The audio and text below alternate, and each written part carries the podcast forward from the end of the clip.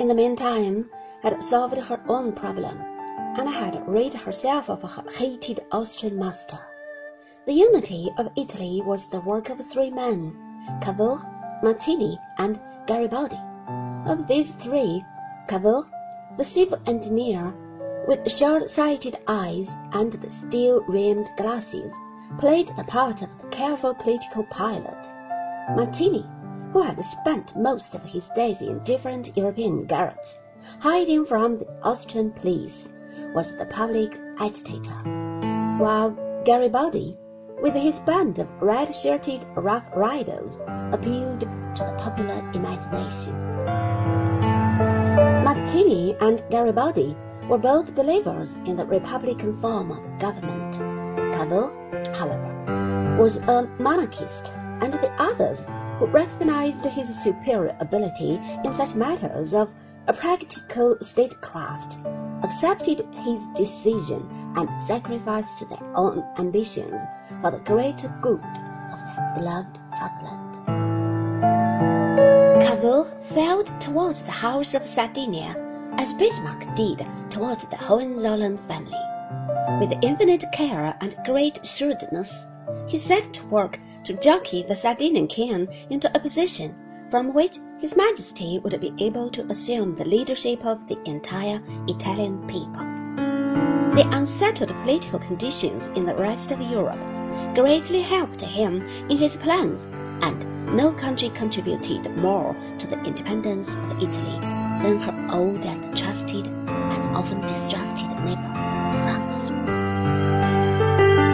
In that turbulent country, in November of the year 1852, the Republic had come to a sudden but not unexpected end.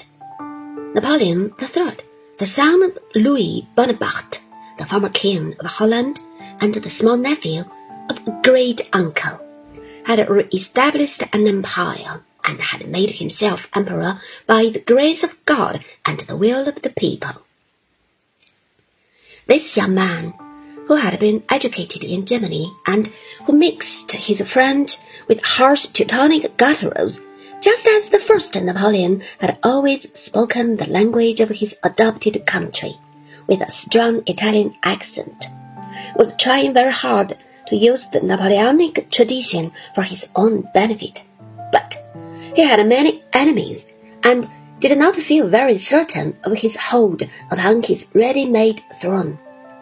He had gained the friendship of Queen Victoria, but this had not been a difficult task, as the good queen was not particularly brilliant and was very susceptible to flattery.